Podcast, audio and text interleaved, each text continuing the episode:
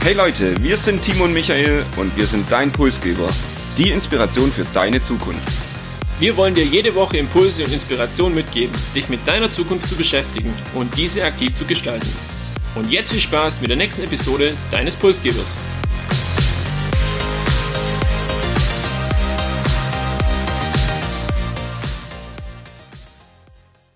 Für die einen ist er das Feindbild in Person und verantwortlich für jegliches Unheil auf dieser Welt. Ja, und für die anderen ein grandioses Genie irgendwo und auch ein Visionär und zugleich ein Wohltäter. Ihr habt vermutlich bereits im Titel gesehen, es geht heute um Bill Gates. Und wir wollen uns damit beschäftigen, wer ist die Person Bill Gates, worin besteht auch sein Lebenswerk und was können wir von Bill Gates lernen oder uns abschauen. Und wir wollen auch die Kritik nicht außen vor lassen, sondern hier ganz bewusst auch mit reinnehmen. Wenn du den Namen Bill Gates hörst, was geht dir da im Kopf rum? Ja, ich denke, aktuell in den Medien ist der Name auf jeden Fall negativ behaftet. Wir kennen alle mittlerweile die vielen Verschwörungstheorien rund um das Thema Chips und Impfen. Trotzdem ist er für mich auch auf jeden Fall ein erfolgreicher Unternehmer mit dem Unternehmen Microsoft. Geht es hier da ähnlich oder was denkst du, wenn du den Namen Bill Gates hörst? Mir fällt auf jeden Fall die Stiftung ein, also Bill Gates als Wohltäter und natürlich auch als spannende und imponierende Persönlichkeit. Wir wollen uns heute ähm, Bill Gates anhand von drei verschiedenen Facetten anschauen und ähm, auch einen Blick in sein Leben und dahinter werfen. Zum einen möchten wir Bill Gates als Visionär, als Mensch, auch als Wohltäter und zuletzt als Klimaretter euch vorstellen. Und ich beginne mit dem Bill Gates als Genie, als Pionier, als Visionär in Verbindung mit dem Unternehmen Microsoft. Zuerst aber nochmal einen Blick weiter zurück in seine Jugend und in sein Studium bis hin zu Microsoft. Er ist aufgewachsen als Sohn eines wohlhabenden Rechtsanwalt und hat bereits in der achten Klasse mit Programmieren begonnen hat auch mit 14 Jahren dann sein erstes Unternehmen gegründet und da bereits 20.000 US-Dollar verdient. Später ist er dann an das Harvard-Studium gekommen, hatte aber gesagt, okay, eigentlich ist es mir viel wichtiger zu programmieren und hier ein Unternehmen zu gründen und hat daraufhin statt dem Studium Microsoft zusammen mit Paul Allen gegründet.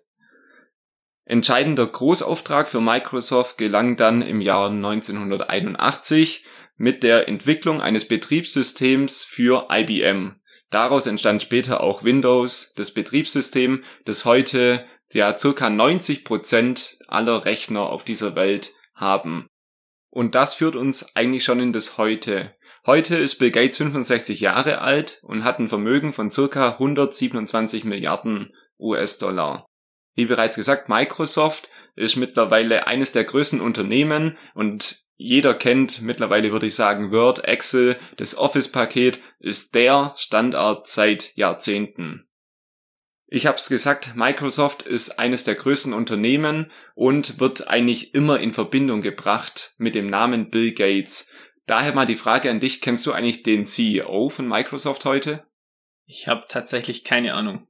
Und ich habe ehrlicherweise mit der Antwort gerechnet und mir ging es selbst ähnlich, weil irgendwie verbindet man Microsoft auch heute noch mit Bill Gates, der aber schon seit 2008 nicht mehr dabei ist. Heute heißt der CEO Satya Nadella und ähm, er ist seit 2014 praktisch Chef von Microsoft.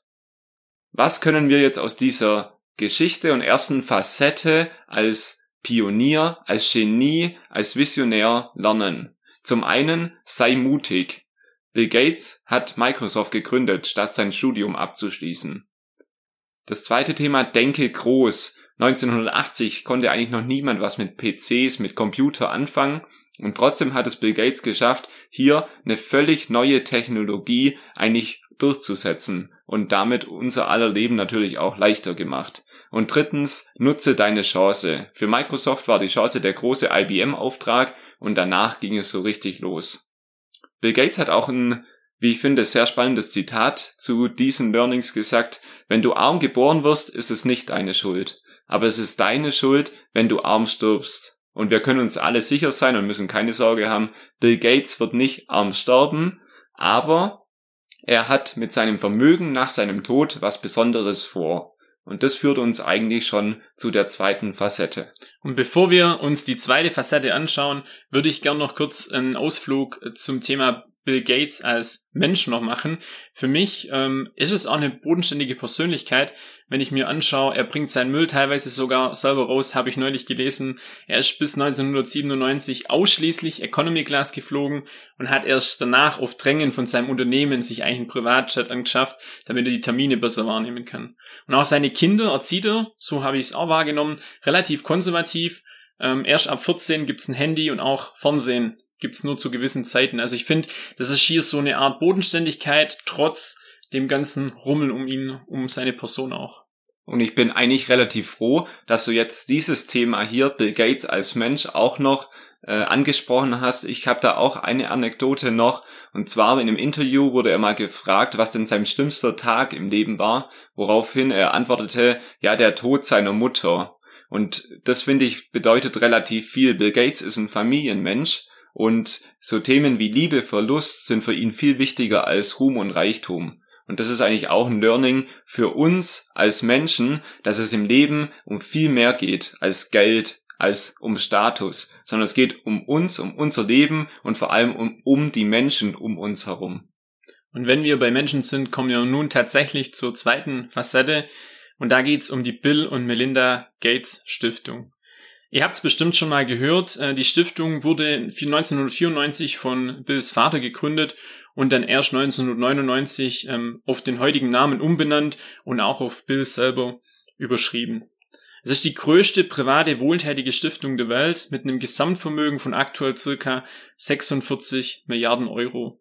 Und ähm, das Unternehmen, kann man ja schon fast sagen, beschäftigt weltweit momentan 1500 Mitarbeiter und ist damit auch ein Riesenarbeitgeber.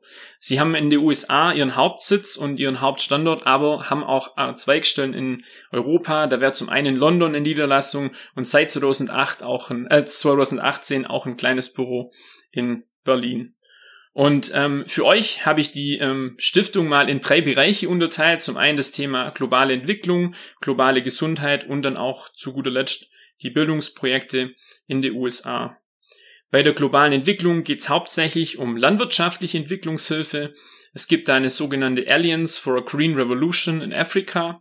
Und da geht es darum, 20 Länder die Ernährungsunsicherheit um 50 Prozent zu reduzieren und gleichzeitig das Einkommen von circa 20 Millionen Kleinbauern zu verdoppeln.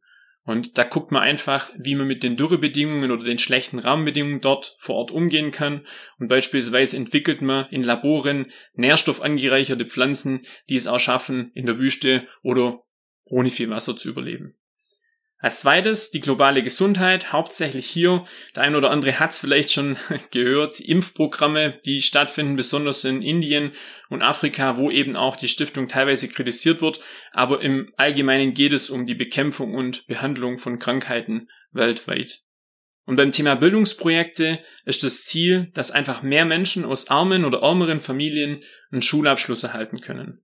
Und Fortbildung von Lehrkräften sowie Fokus auf Digitalisierung und Fernunterricht steht hier ganz weit oben. Und so schafft es die Stiftung aktuell 20.000 Schüler ähm, ein Stipendium zu geben.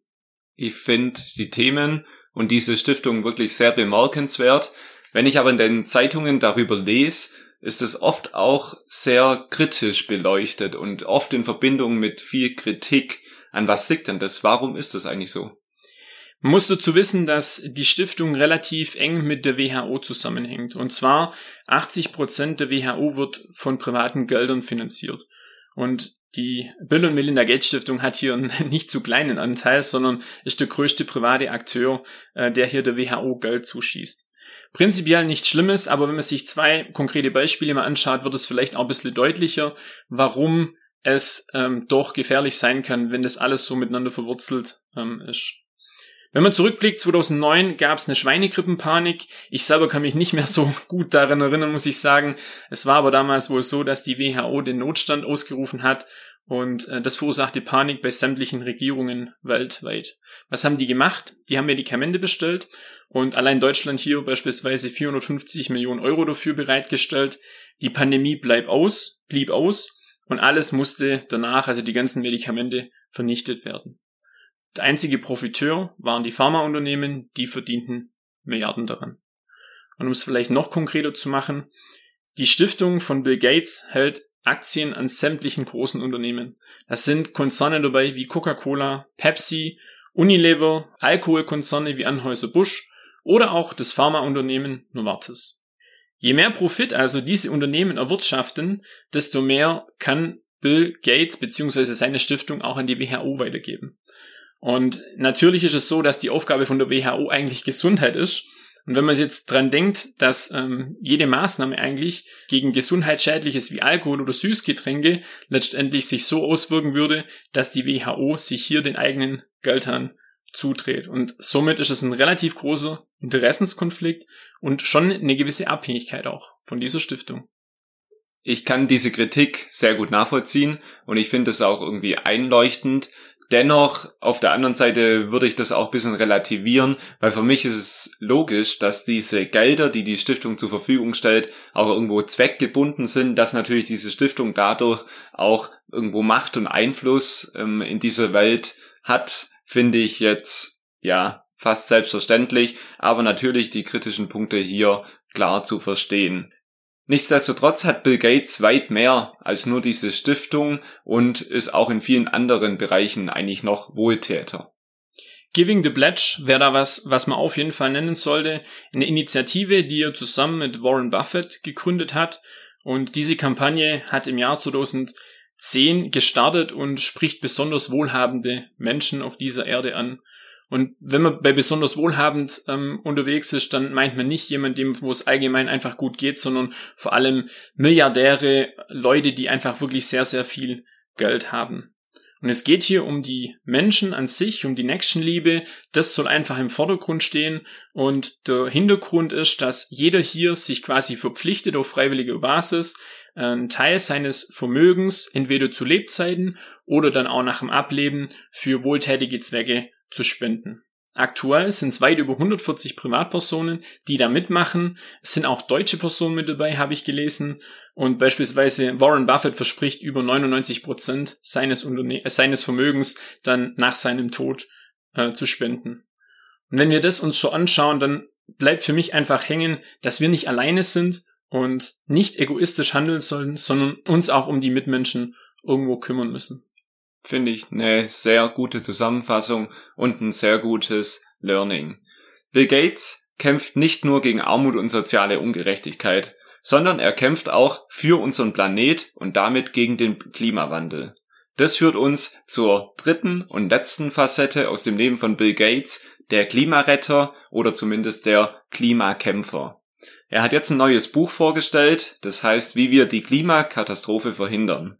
Dafür hat Bill Gates zehn Jahre lang mit Experten eigentlich jetzt einen Plan ausgearbeitet, mit vielen Ansätzen, mit Ideen und auch jede Menge Berechnungen. Also das Buch ist auch sehr mathematisch und zeigt auf, wie Regierungen auf der einen Seite, aber auch jeder einzelne Mensch was gegen den Klimawandel unternehmen kann. Es geht dabei in dem Buch nicht nur um Verbote, sondern vielmehr um Technologie, und wie Technologie praktisch etwas für das Klima global auch tun kann.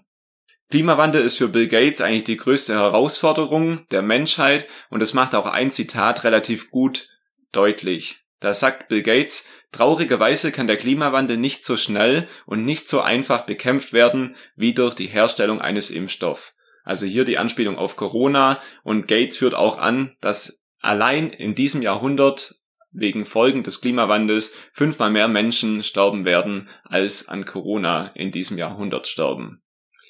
Für mich das Learning aus der dritten Facette aus dem Leben von Bill Gates ist, dieser Planet und diese Welt gibt es nur einmal. Und Nachhaltigkeit für Klima und Menschen sollten von uns alle oder für uns alle von hoher Bedeutung sein. Man vergisst oft, dass hinter dem Klimawandel letztendlich wir Menschen stecken. Es geht nicht um irgendwelche Korallen und irgendwelche Gletscher, sondern es geht um uns Menschen und diese Naturkatastrophen und die Folgen dessen sind letztendlich eine Bedrohung für uns als Menschen. Du guckst schon eigentlich so mit einem äh, freudigen äh, Lächeln. Gibt's noch irgendwas, was du als Highlight für Bill Gates oder aus dem Leben von Bill Gates noch uns mitteilen möchtest? Meine Gedanken sind aktuell noch beim Korallenriff und ich versuche das für mich so ein bisschen einzuordnen. Ich denke auf der einen Seite, das was du gesagt hast, auf jeden Fall der Thema, das Thema Menschen steht im Vordergrund, aber Menschen ohne Natur geht wahrscheinlich auch nicht, deshalb braucht man die dazu und da auch die Gletscher und ähm, eben auch die Korallenriffe. Aber Klimawandel sehr, sehr wichtig und wir werden es nicht von heute auf morgen lösen können, aber jeder von uns hat die Möglichkeit, einen Teil dazu beizutragen habt da bei uns im Podcast das ein oder andere schon da mitbekommen, was man machen kann. Und am Ende des Tages sollte jeder hier auch aktiv mithelfen. Und ich hoffe abschließend, dass wir euch zeigen konnten, dass Bill Gates weit mehr ist als Verschwörungstheorien, als irgendwelche Impftheorien rund um Chips, die wir irgendwann mal alle in uns haben. Und deshalb jetzt nochmal die drei Facetten zusammengefasst. Die erste, der Pionier, das Genie zusammen mit Microsoft und hier das Learning, seid mutig, denkt groß. Die zweite Facette, wo wir Bill Gates in der Stiftung, in der Initiative als Wohltäter erleben durften und hier das Learning für uns, ja, handel nicht egoistisch, sondern versteh dich als Teil der Gesellschaft. Und letztendlich das Thema Klimawandel, wir haben hier über das Buch von ihm gesprochen und für uns die Botschaft, die Message, handel nachhaltig für Mensch und für Planet. Besser, denke ich, kann man es nicht zusammenfassen und bevor jetzt meine Stimme noch sich komplett verabschiedet, bleibt mir zu sagen, wir möchten uns für, die, für das Zuhören bedanken und euch nochmal daran erinnern, bis nächste Woche läuft noch unser Gewinnspiel der letzten Episode. Nächste Woche geht es dann ähm, um das Thema Zukunftsrepublik. Wir machen weiter mit unserer Serie und konkret um das Thema Bildung. Wir blicken erneut ins Jahr 2030. Schöne Ostern und viel Erfolg bei der Eiersuche.